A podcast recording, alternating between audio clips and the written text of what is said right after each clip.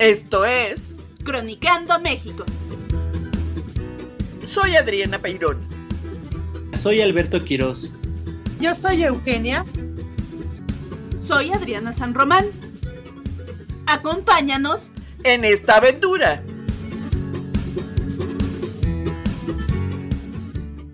Bienvenidos sean todos a un nuevo episodio de Croniqueando México. Si no han escuchado nuestros episodios anteriores, los invitamos a hacerlo y a recorrer con nosotros algunas de las vialidades más importantes de la ciudad. Hoy, al igual que la semana pasada, el tema será distinto y nos acercaremos a los espacios de forma diferente. En esta gran urbe, así como en cualquier lugar en donde hayan habitado seres humanos, existen mitos, leyendas e historias que enriquecen su tradición y el día de hoy dedicaremos el espacio a contarles algunas leyendas de esta ciudad. Yo voy a contar la historia de una escultura famosísima y de gran devoción, que está hoy al lado del altar del perdón en la Catedral Metropolitana.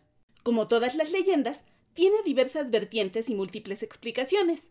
Sin embargo, siempre estará rodeada de este halo de misterio que atrapa a los escuchas. Se dice que a inicios del siglo XVII, desde España, los dominicos trajeron al Nuevo Mundo una escultura de exquisita manufactura y de tamaño natural, en la que se representaba a Cristo crucificado.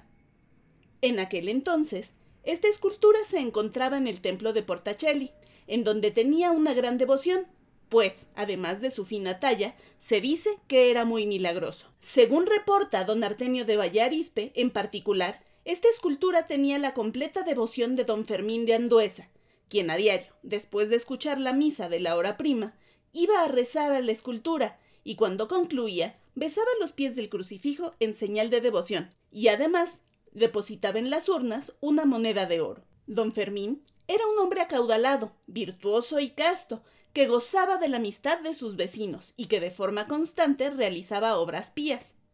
Sin embargo, otro hombre también acaudalado y avecindado de esta noble ciudad envidiaba profundamente a Fermín. Su nombre era don Ismael Treviño, quien, a diferencia de nuestro protagonista, se dice que era siniestro, obscuro, de malos sentimientos, acaparador y seguramente jugador y afecto visitante de las damas de cascos ligeros. Cuentan que Ismael tenía negocios sucios y que por todos los medios intentaba obstaculizar la labor de Fermín, a quien decidió adoptar como su enemigo personal. Un día, Ismael decidió acabar con esto, y por ello planeó terminar con la vida de Fermín, sin que nadie supiera quién lo había hecho. Unos dicen que su plan fue enviar un pastel envenenado a Fermín, mismo que comería antes de ir a la misa. Otros aseguran que untó el veneno en los pies de la imagen. Cualquiera de las dos versiones indica que cierto día, justamente tras la misa, Fermín fue como hacía diario a rezar frente al Cristo, y que cuando besó sus pies, la imagen comenzó a tornarse negra al haber absorbido el veneno y salvado la vida del pío don Fermín. Otra versión de la leyenda dice que también en aquellas épocas uno de los dominicos era ferviente devoto de este Cristo. Estando él en el confesionario, un feligrés se acercó y confesó haber realizado muy despiadados crímenes, por lo que el fraile indicó una penitencia bastante dura y que no agradó para nada al criminal.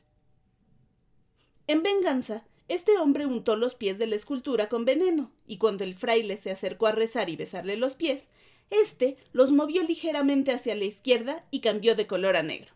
Se dice que tras un fuerte incendio originado por las veladoras de los devotos, el veneradísimo Cristo de Portacelli se perdió. Sin embargo, debido a la gran feligresía que le guardaba devoción, se mandó a hacer con las cenizas una escultura idéntica, que se conservó en este sitio hasta finales del siglo XIX. Y luego, durante la década de 1950, se talló otra réplica que fue trasladada a la catedral, en donde podemos visitarlo a diario y anotar nuestras peticiones para que sean leídas en el servicio especial que se le dedica los viernes. Si queremos encontrar una explicación un tanto más científica de esta imagen y el porqué de su color, Yendo más allá del milagro, algunos estudiosos afirman que fungió en primera instancia para acercar a los indígenas mediante imágenes que pudieran asociar con sus antiguas deidades, mucho antes de la aparición del milagro del Tepeyac. En el caso de este particular Cristo, mencionan que posiblemente se trate de asociarlo con la advocación del Tezcatlipoca negro. En el caso de este particular Cristo, mencionan que posiblemente se trate de asociarlo con la advocación del Tezcatlipoca Negro, o el verdadero Tezcatlipoca, uno de los cuatro hijos de la pareja primigenia y considerado por los nahuas como el Dios supremo, el que todo da y todo quita. Otros investigadores afirman que esta escultura de magnífica talla fue hecha más bien a imagen de quienes serían sus nuevos feligreses, para que así pudieran identificarse en él. Ahora salgamos de la catedral para escuchar una leyenda que nos llevará a otro espacio. ¿Tú qué leyenda nos cuentas, Eugenia? Gracias, Adriana. ¿Han escuchado la expresión ¿quién vive? Esta locución se les adjudica a los soldados que vigilan durante la noche cuando alguien se acerca para que se identifique, o bien en algunas regiones se utiliza cuando alguien escucha algún ruido o siente la presencia de alguien. El día de hoy les contaré una leyenda donde quizá esta frase se utilizó por primera vez en nuestro país. La mañana del 25 de octubre de 1593, en la Plaza Mayor de México, un soldado marchaba de un lado a otro, marcando el paso con gran marcialidad, con un uniforme diferente al que portaban los guardias de Palacio Nacional. Estaba totalmente armado con el arcabuz al hombro, la espada y el puñal que le colgaba en el ancho cinturón. Cuando alguien se aproximaba, se detenía y entrechocando los tacones interrogaba ¿Quién vive? Quienes transitaban ahí les parecía algo extraño porque en México no se acostumbraba a que los soldados gritaran tal consigna. Era tal el tumulto que el virrey Luis de Velasco y Castilla, al enterarse, pidió que el soldado fuera llevado a su presencia. Al ser interrogado el guardia se encontraba confundido y no atinaba a explicar qué hacía en ese lugar. Uno de los cortesanos del virrey dijo que el uniforme que portaba era igualito al que usaban los soldados españoles en las Filipinas. El centinela comentó que la noche anterior se encontraba de guardia en la garita de la muralla que protege Manila y de repente desfalleció. Al despertar se encontraba en la Nueva España. Además manifestó que el gobernador de las Islas Filipinas, Gómez Pérez das Mariñas, había sido muerto de manera violenta en la noche anterior. Les platico que Das Mariñas, con la idea de conquistar Maluco, salió de Manila el 17 de octubre de 1593, pero la tripulación menor, unos 250 chinos, se rebeló y culminó con el asesinato del gobernador en su camarote. Su cabeza fue partida en dos y su cuerpo fue arrojado al mar junto con los de los otros marineros. En Manila, entre los retratos de los caballeros de las órdenes militares, existía en la portería del convento de San Agustín un cuadro del gobernador Gómez Pérez, y que el mismo día de su fallecimiento amaneció cuarteada de la pared donde estaba la pintura justo a la altura de la cabeza, igual que como se le había dividido el cráneo por sus asesinos. Si se consideraba que el viaje por barco entre Manila y Acapulco duraba más de dos meses, la travesía duraba varios días, a lomo de mula, desde el puerto de Acapulco a la capital. Por lo tanto, todo esto resultaba inexplicable. La gente comentaba que era obra del demonio. El caso pareció tan excepcional que el Santo Tribunal de la Inquisición tomó cartas en el asunto. El soldado fue interrogado exhaustivamente. Nunca cayó en contradicciones y entonces tomaron la decisión de regresar al muchacho a Manila por la vía de Acapulco, pues el camino era largo, con la condición que a nadie se le contaría el extraño suceso en que se había visto envuelto. De lo contrario, se le condenaría a la hoguera por tener tratos con Lucifer. ¿Ustedes amigos qué piensan sobre este asunto? ¿Creen que fue algo paranormal? Bueno, ahora le daré paso a ver qué leyenda nos cuenta el día de hoy. Como bien se dice, las leyendas siempre tienen algo en lo que se fundamentaron y hoy les voy a platicar de una, creo que bastante conocida, la leyenda de Don Juan Manuel. Don Juan Manuel era un hombre rico español que llega a la Nueva España y era muy reconocido por su fama, inteligencia y por ser bueno en los negocios y por lo tanto el marqués de Cadereyta, don Lope Díaz Armendáriz, lo hace su privado, o sea, el privado del virrey.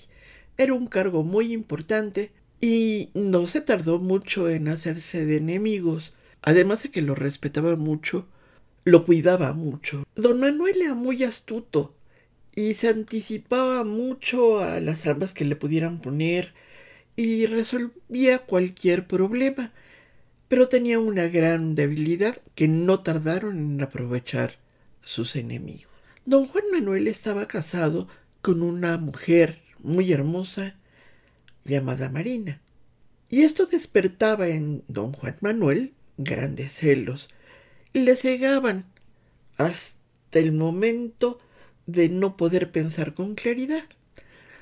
Pasan los meses y don Juan Manuel y Marina no pueden tener hijos, lo cual hace que don Juan Manuel se empiece a desesperar y caiga en una profunda tristeza. Decide integrarse con los frailes de San Francisco a ver si eso le podía dar un poco de paz. Le pide a un sobrino suyo que venga de España para hacerse cargo de los negocios y de la casa. Mientras permanecía en el convento, sus enemigos no tardaron en aprovecharse de ello y hacerle creer que la esposa lo engañaba con otro hombre. Entonces, don Juan Manuel, en su desesperación, invoca al diablo. Algunos dicen que lo invocó, otros dicen que había ido con una hechicera que le sugirió que invocara al diablo para ver con quién lo engañaba su mujer. Y así lo hizo. Entonces Lucifer se le aparece y le dice Vas a salir todos los días de tu casa a las once de la noche y vas a matar al que pase por ahí. Si yo me aparezco a su lado, es que ese era el hombre con el que te engañaba tu mujer. Y si no, pues tendrás que seguir matando. Entonces la leyenda dice que a las once de la noche salía don Juan Manuel por el gran portón, armado con su daga, envuelto en su capa negra, y cuando veía a alguien pasar, le decía ¿Puede darme su hora? El que pasaba le daba la hora y le decía a él, Dichoso Boarcé que sabe la hora en que muere. Él mataba. Se metía a su casa y así pasaron muchos días. Resulta que don Juan Manuel se arrepiente, va con los frailes a confesarse y les dice que ha cometido esos crímenes y como penitencia tres noches seguidas de la horca pública. Cuentan, según, según la leyenda, que don Juan Manuel pasó la primera noche y disponiéndose a rezar, apareció una procesión fantasmal ante sus ojos, con unas figuras diabólicas comenzaban a, a atormentarlo, y entre el cortejo, don Juan Manuel veía un ataúd que contenía su propio cuerpo. Dice la leyenda que pasó la segunda noche y cada vez era peor lo que veía. Y a la tercera noche, dicen, que los ángeles se apiadaron de él y apareció colgado en la horca. Aunque la historia dice otra cosa. La historia dice que llega don Juan Manuel en 1612 y en efecto el marqués de Cadereyta lo hace su privado y maneja muchísimos negocios que tienen que ver con el virrey. Don Juan Manuel de Solórzano era nativo de Burgos, España, llega a México acompañado del marqués de Guadal, quien quería tomar posesión del virrey número 13 en Nueva España en 1612. Él era un hombre muy rico con grandes estándares sociales y encontró un lugar entre las esferas dominantes y se hizo muy buen amigo de Lope Díez de Armendáriz, marqués de Cadereyta, que en 1635 fue nombrado virrey. Con Cadereyta obtuvo gran presencia en la corte y se volvió consentido del virrey. La audiencia se quejó de ciertas anomalías administrativas en las que se veía involucrado Solórzano. Había mucho disgusto popular hacia el consentido del virrey. Esto se incrementó tanto que se temía un levantamiento por los allegados al virrey. El virrey arregla el asunto favorablemente y confirma a Solórzano en su posición. Pero esto no le gustó mucho a la audiencia y encontraron la oportunidad de saldar cuentas en 1640, cuando llegan noticias de la insurrección catalana que había capturado la atención de la realeza y por supuesto del virrey. Un buen día, don Juan Manuel es arrestado y metido en la cárcel por orden de Francisco Vélez Pereira, cuyo trabajo era procurador de justicia. Ya en la cárcel, don Juan Manuel se entera que Vélez Pereira, además de envidiarlo por ser el consentido del rey, también envidiaba a su bella esposa y la iba a visitar continuamente, intentando intentando que le entregara su virtud a cambio de la libertad de su esposo. De esto se entera él, y algún amigo de él, eh, dentro de la cárcel, también con mucho dinero, logran hacer que lo dejen salir de la cárcel una noche. Y cuando llega a su casa, encuentra a Francisco Vélez Pereira con su esposa en amena plática. Los celos lo matan y decide asesinarlo. La audiencia no deseó proceder contra el asesinato, ya que de hacerlo iba a deshonrar aún más al funcionario muerto. Su conducta no era muy apropiada, y el virrey quería salvar a su amigo a toda costa. Entonces el conflicto termina cuando en una mañana de octubre de 1641, milagrosamente, Solórzano fue encontrado colgado. No se le juzgó, que no hay ningún misterio, ni manos de ángel, sino simplemente fue la orden de ciertos oyentes en la audiencia. Muchas gracias. Entre las calles del centro, como ecos de la vieja ciudad, se cuentan varias leyendas de sitios que aún están de pie y otros de edificios que una vez marcaron la vida de zonas completas de la capital. Quisiera contarles la leyenda de la Casa del Judío, ubicada en la entonces calle del Cacahuatal, en el barrio de San Pablo, hoy Escuela Médico Militar 35, entre las calles de Fray Servando Teresa de Mier y Hormiguero. En el predio de la leyenda, ocupado en vida por Tomás Treviño de Sobremonte, un rico comerciante venido de España a principios del siglo XVII, una casa de estilo mudéjar cubierta de yeserías con lazos moriscos. De aquella edificación que con los años se carcomió el salitre y la maleza, según narra Luis González Obregón, se guarda una historia sobre la comunidad judía, los conversos y la Inquisición. Tomás Treviño de Sobremonte nació en Medina de Río Seco, en España, en 1592. Hijo de Antonio Treviño de Sobremonte, mayordomo de la iglesia de Santa María, de familia de cristianos viejos, y de Leonor Martínez de Villagómez, proveniente de una familia de judíos conversas, ella misma víctima de un proceso por judaizante. Recordemos que en esta época la Inquisición perseguía a aquellos conversos que en privado aún practicaban sus antiguas costumbres.